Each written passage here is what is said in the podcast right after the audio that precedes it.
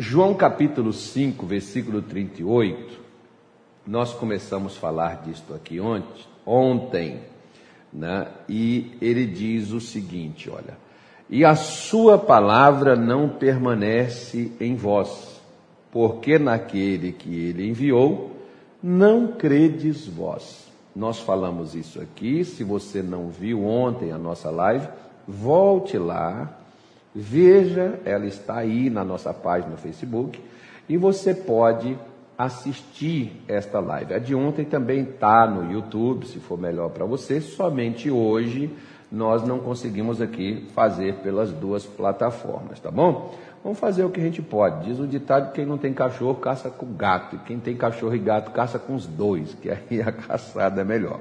Mas se nós não temos um, vamos com aquilo que a gente tem. Vamos, vamos embora, porque não pode parar. Mas diz assim: quando Jesus falou sobre isso, né, é, a sua palavra não permanece em vós, e porque aquele que ele enviou não credes vós. Ontem eu expliquei sobre isso e hoje nós iremos falar desse versículo de número 39, porque Jesus disse assim: Examinais as Escrituras, porque vós cuidais ter nelas a vida eterna e são elas que de mim testificam. Vejam só.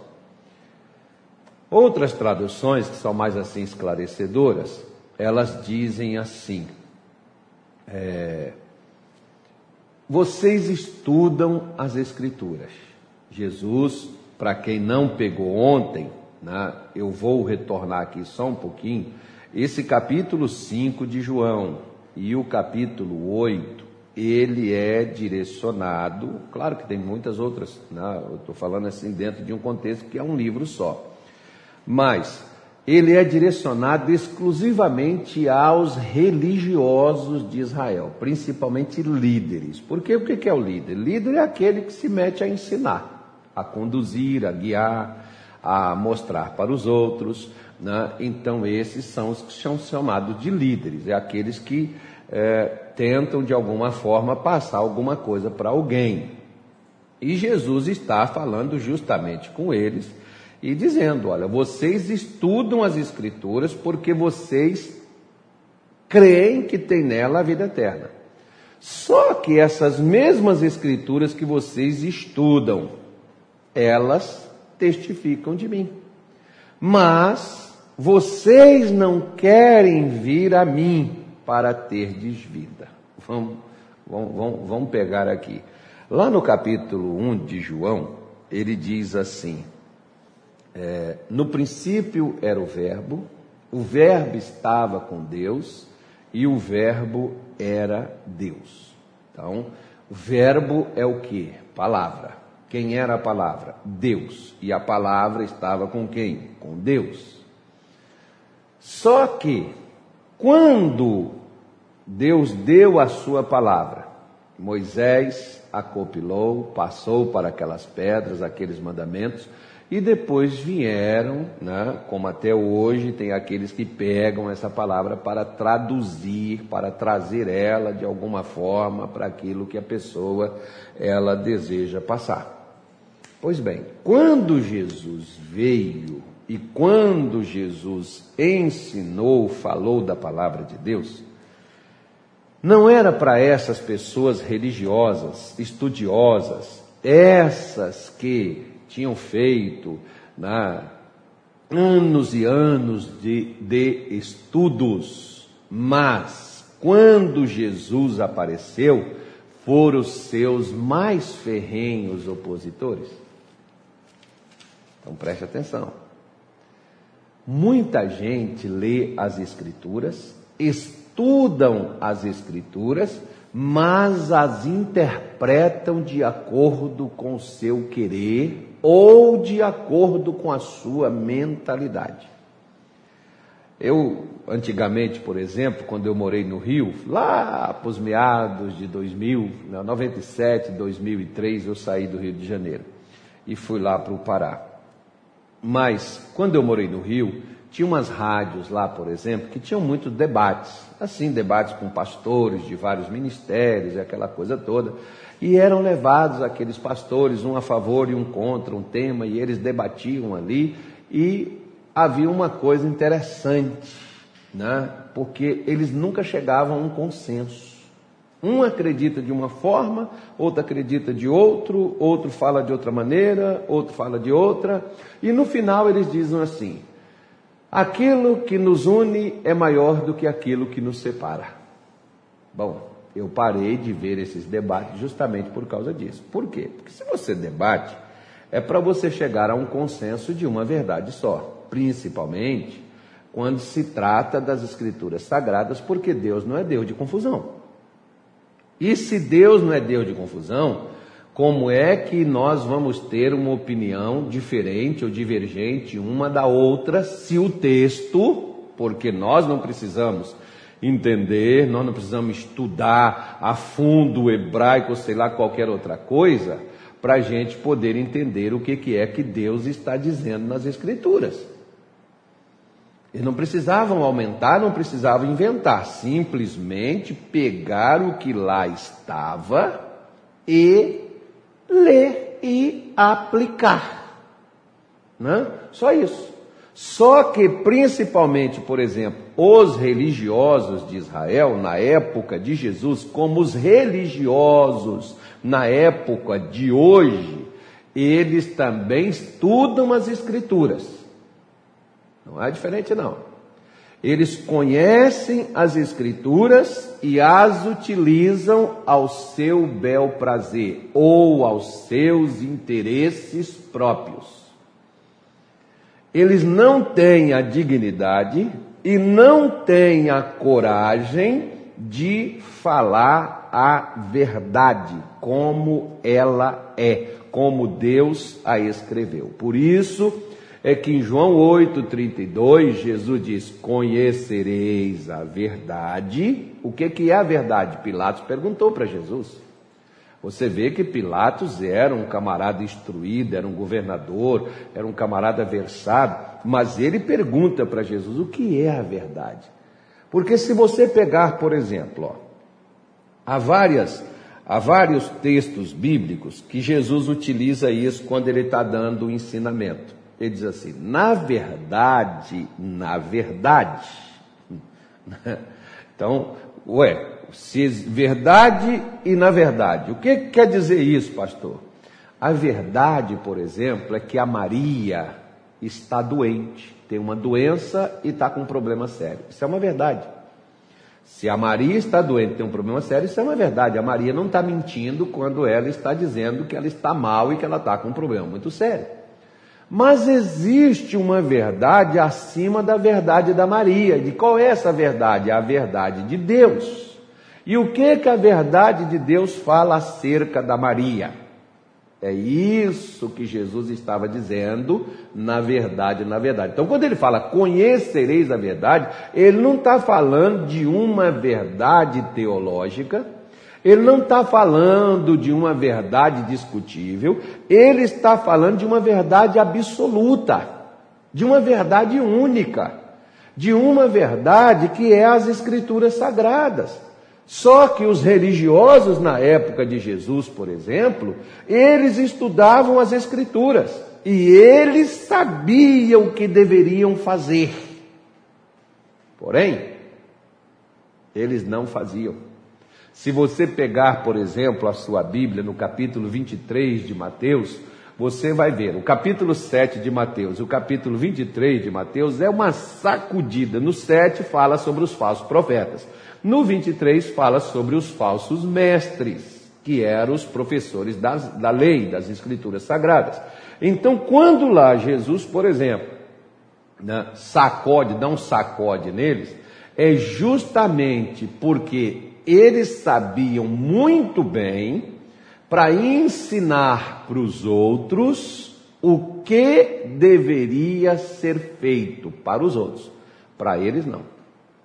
Por isso que aqui em João 8, quando Jesus pega aquela mulher adúltera, chegam lá, colocam lá diante dele e diz assim: Ó, Moisés mandou apedrejar, o senhor manda fazer o quê? Então, Jesus virou e disse assim: ó, quem não tem pecado, atire a primeira pedra. Quantas pedradas aquela mulher levou? Nenhuma. Por quê?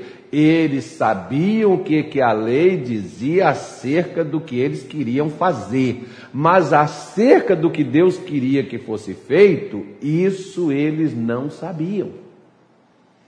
Isso, se eles soubessem, eles não aplicavam. Não é o caso deles não saberem, eles sabiam, mas se negavam a fazer. Por um acaso, Tomara que você nunca fez isso, mas eu tenho pastores aqui me assistindo e pastores são testemunhas disso. Quantas pessoas chegam na igreja ou no, no culto ou um atendimento pastoral e chega para a gente e diz assim: Pastor, eu sei que eu estou errado. Eu sei que eu não estou fazendo certo aos olhos de Deus, mas eu vim conversar com o Senhor. Querido, não tem conversa. Você sabe que está errado, conserta, pô. Você quer tapear o quê? Você quer passar o quê? Você quer achar, por exemplo, não, mas o pastor me abençoou, o pastor orou por mim, mas você sabe que você está errado e você não conserta, e você espera que a oração de ungido, ou sei lá, de um profeta ou qualquer outra coisa, mude o que está escrito, você está enganado. Deus não vai mudar para nós porque um ungido, um profeta, um missionário, sei lá, qualquer pessoa, orou por nós, a palavra de Deus é soberana. Tanto que quando tem gente, por exemplo, que vem comigo e diz assim, pastor, é, eu orei a Deus e Deus mandou eu fazer isso, isso e isso. E eu vim aqui para perguntar, o senhor, o que, que o senhor acha? não acho nada, se Deus já mandou você fazer, ele é maior do que eu, é indiscutível. Se ele mandou fazer, faça, pô. Por que, que você quer a opinião minha? Se você já tem a de Deus. Por isso que o povo, a religiosidade, por exemplo, como existia naquele tempo, existe nos tempos de hoje. Por isso que Jesus censura os fariseus e ele diz assim: ó, vós fariseus, hipócritas, cegos, doutores da, da jogou lá embaixo. E ele diz o que? Ele diz para ele: olha, vocês põe jugo pesado, carga pesada nas costas dos outros, mas vocês nem com o dedo tocam nelas. Olha só para você poder analisar e você poder ver. Quantas pessoas, né? E eles sabiam. E aí, às vezes as pessoas, por exemplo, como em Mateus, Marcos, capítulo de número 8, Jesus fala uma coisa legal, por exemplo, por discípulos que ele diz assim: olha, cuidado com o fermento de Herodes, cuidado com o fermento dos fariseus. Os fariseus é o, é o fermento religioso, e o, o, o fermento de Herodes é o fermento da política. Cuidado com a religião e com a política, que muita gente, né, às vezes, não tem esse cuidado com essas coisas, de, de, de separar uma coisa da outra. Pois bem, quando Jesus falou do fermento dos fariseus, os discípulos pensaram assim: é o pão, nós não podemos comer o pão da, da padaria deles, né? Esse pão que eles fazem aí, nós não podemos comer, tem fermento, tem que ser puro. Então vamos ter que fazer o nosso. Jesus não estava falando do fermento. Jesus estava falando da hipocrisia, porque Jesus disse assim: olha, o que eles mandarem vocês fazerem, faça, porque é bom. Só não faça o que eles fazem. Você está vendo uma coisa? Preste atenção. Se você frequenta uma igreja, ou se você ouve um pastor que abre as escrituras e prega para você, faça o que as escrituras estão te dizendo. Que as escrituras é a palavra de Deus e ela tem vida própria. Se você olhar, como tem muita gente, por exemplo, que se desvia do Evangelho, que eles não olham para as Escrituras, eles olham para o mensageiro, não para a mensagem. Olhe para a mensagem, porque às vezes o próprio mensageiro que transmite a mensagem, ele não vive ela. Uma coisa é você falar de Deus, outra coisa é você fazer o que Deus orienta e o que Deus ordena. Por isso é que Jesus disse para eles: Olha, vocês estudam, vocês sabem que tem vida nesta palavra, mas vocês não querem vir a mim. Vir ao quem? Vir a palavra para fazer o que a palavra me manda. A maioria das pessoas, por exemplo, elas não fazem o que a palavra manda, elas fazem o que elas querem. Quando a palavra, por exemplo, nos confronta, a maioria, por exemplo, nos dias de hoje, não pode ser confrontado, tem que ser o evangelhozinho da aguinha, da, do papel, ah, que o Senhor te ama, aquela, aquela graça desgraçada que muitos andam pregando por aí, para ludibriar as pessoas e ter as pessoas com eles e não ter as pessoas com Deus, ou não colocar Deus nas pessoas. Por quê? Não me interessa saber por que fazem isso. O que me interessa é explicar para você o que, que as Escrituras estão dizendo. Se você vem aqui na igreja para estar comigo, você está perdendo seu tempo. Mas se você vem aqui na igreja para estar com Jesus e para aprender com Jesus a sua palavra, se você vem assistir essa live só para você poder estar comigo e receber uma oração minha, mas você não dá ouvidos ao que Deus está te falando, coitado de você, você nunca vai ter vida. A vida do tipo de Deus, não, você vai ter a vida infeliz que às vezes você já está levando ela. Você vai ter uma vida miserável que às vezes você já está vivendo. Não, mas Deus é comigo. O Senhor está comigo. Deus me ama. Deus está. Ok, está na palavra. Está escrito isso? Está escrito. Mas você faz o restante ou você só faz uma parte? Porque olha o que, Moisés falou com o povo de Israel em Deuteronômio, capítulo de número 28. Ele diz assim: ó, vamos pegar aqui, vamos ver. Não, que eu já vou fazer oração já, que eu não vou me estender aqui não. Já chega. Já tem quantos minutos aí esse negócio aí? Oi? 21. Então eu já vou parar já. Está na hora. Diz assim, olha. Versículo 1 diz assim: E será que, se ouvirdes a voz do Senhor teu Deus, tendo cuidado de guardar todos os seus mandamentos que te ordeno hoje, o Senhor teu Deus te exaltará sobre todas as nações da terra. E todas estas bênçãos virão sobre ti e te alcançarão. Quando ouvirdes a voz do Senhor teu Deus. Preste atenção. Quando é que a bênção vai chegar? Não é quando eu oro e peço. Desde o começo, ó, Moisés está aqui dizendo: Estas bênçãos virão e te alcançarão. Hoje, é, a linguiça está correndo atrás do cachorro, né? É como mais ou menos acontece. Se eu te disser, vou falar assim, isso é heresia. As bênçãos estão correndo atrás de nós e nós estamos correndo tanto que as bênçãos não nos alcançam. Por quê? Ah, o pastor, mas eu estou numa luta, eu estou precisando tanto de uma bênção. Tá mesmo. Ah, vou fazer uma campanha, vou levantar de madrugada, vou me consagrar, vou jejuar 21 dias que eu quero esse milagre. É mesmo? Sério? E quantas vezes você já orou 40 dias, 21 dias, jejuou, você já levantou de madrugada e não aconteceu nada? Por quê? Porque Moisés estava aqui sendo usado por Deus para dizer a eles: ó, as bênçãos irão te alcançar quando você fizer conforme o que Deus, o Senhor, te falou. Quando você fizer isso, as bênçãos te alcançarão. Por que, que eu tenho que fazer, pastor, campanha corrente? Porque eu não faço o que Deus manda. Eu não faço aquilo que Deus me orienta, eu faço aquilo que eu quero e depois eu vou fazer voto, propósito com Deus para que Deus me abençoe, para que Deus me tire da sarjeta, para que Deus me abra as portas, para que Deus faça a obra na minha vida. Aí eu vou tentar convencê-lo, eu vou te dar um dinheiro, vou te dar meu salário, vou te dar meu carro, vou te dar minha casa, porque eu não quero fazer aquilo que ele quer, porque se eu fizer aquilo que ele quer, a palavra dele tem vida. A palavra dele tem saúde, a palavra dele tem cura, a palavra dele tem prosperidade, a palavra dele tem milagre. Quer ver só? Só para a gente terminar aqui, ó. Evangelho de João, capítulo 5.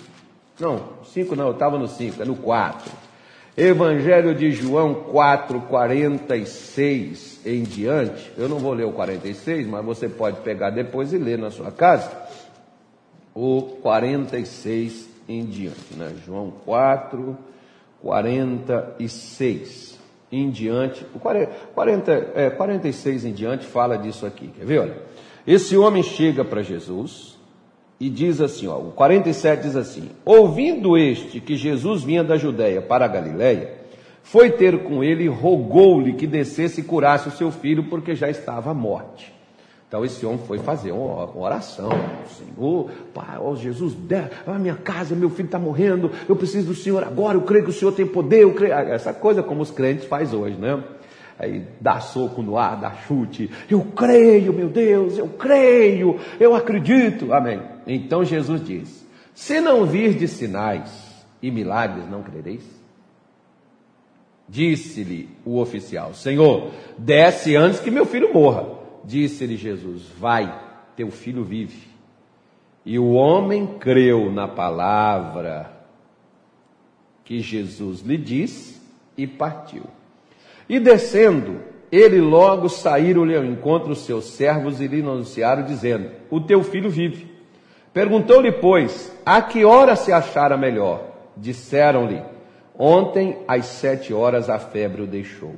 Entendeu, pois, o pai que era aquela hora a mesma em que Jesus lhe disse: O teu filho vive, e creu ele e toda a sua casa.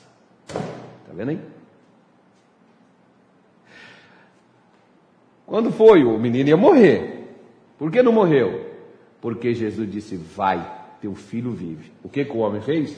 Ele creu. Por que, que ele creu, pastor? Porque ele fez o que Jesus mandou. O que Jesus mandou fazer? Volta para sua casa.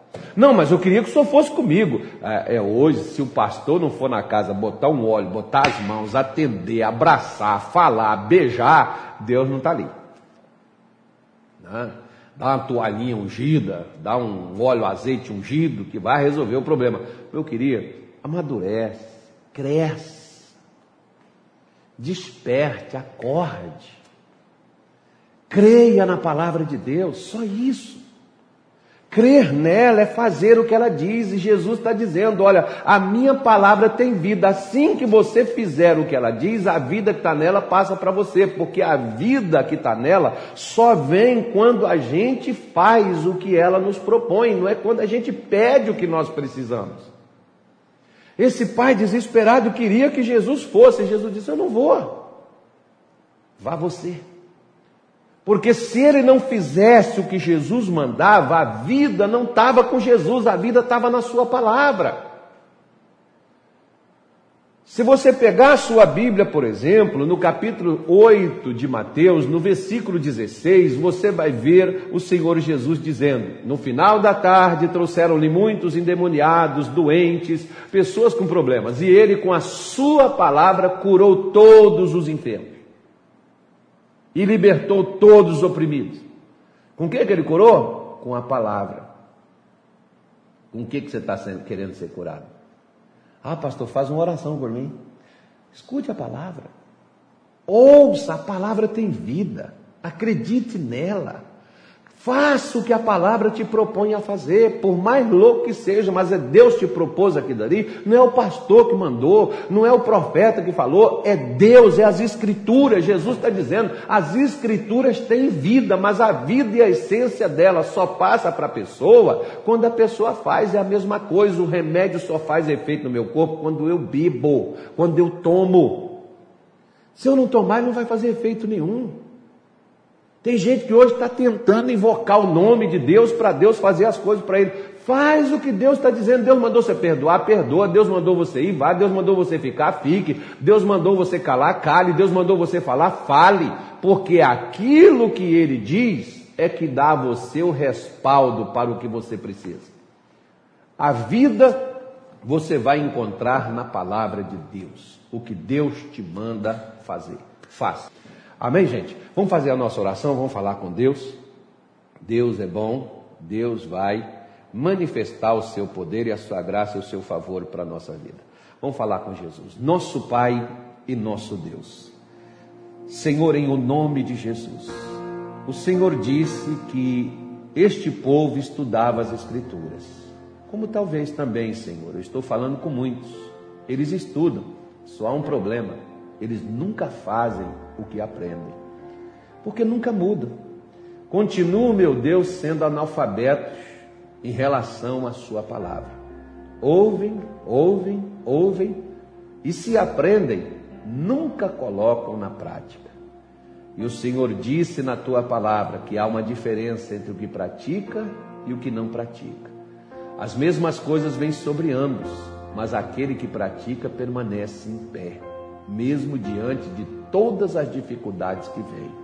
Senhor Jesus, nos ajude a viver a Sua palavra, sair da ilusão, da hipocrisia, da mediocridade, sair, meu Deus, do disse-me disse apenas a letra. Nos ajude a aplicar na nossa vida a Sua direção, meu Deus, a Sua orientação, porque assim como este pai, ao retornar para sua casa, o seu filho que estava à beira da morte, que iria morrer, encontrou vida e encontrou solução, porque ele agiu segundo a sua direção.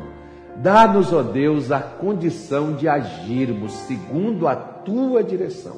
E assim, Senhor, a vida que está na tua palavra, ela entrará em nosso ser nosso sangue, nossa pele, nossa carne, nossos ossos, nossas finanças, nossos relacionamentos, casamentos. Meu Deus, em todas as áreas da nossa vida, a tua palavra é o remédio, a tua palavra é a solução. Porque o Senhor é a vida para aquele que a acha e é a saúde para todo o seu corpo. Isso está contido na tua palavra as mesmas escrituras que aquele povo estudava, que aquele povo lia, que aquele povo analisava, mas que nunca fizeram. Por isso eles nunca viveram o que o Senhor tem nesta palavra, não para a gente ler, não para a gente estudar, mas para a gente aplicar na nossa vida. O Senhor tem saúde, o Senhor tem paz, o Senhor tem vitória, o Senhor tem graça, o Senhor tem glória, o Senhor tem força, o Senhor tem poder. Abençoa a vida desta mulher e a vida deste homem. Manifeste o teu poder e quebre todos os laços. Se essa palavra entrou no coração, ela tem o poder de destruir esse mal, de apagar essa derrota, esse fracasso, essa força do inferno, essa obra do diabo. Abençoa, Senhor Jesus, esta mulher e este homem. Eu te agradeço e te louvo, a Deus, no nome de Cristo. Que cada um receba paz, graça e favor e alegria e felicidade no nome de Jesus, porque teu é o reino e tua é a honra e a glória hoje e todo sempre. E aquele que crer, diga amém e graças a Deus.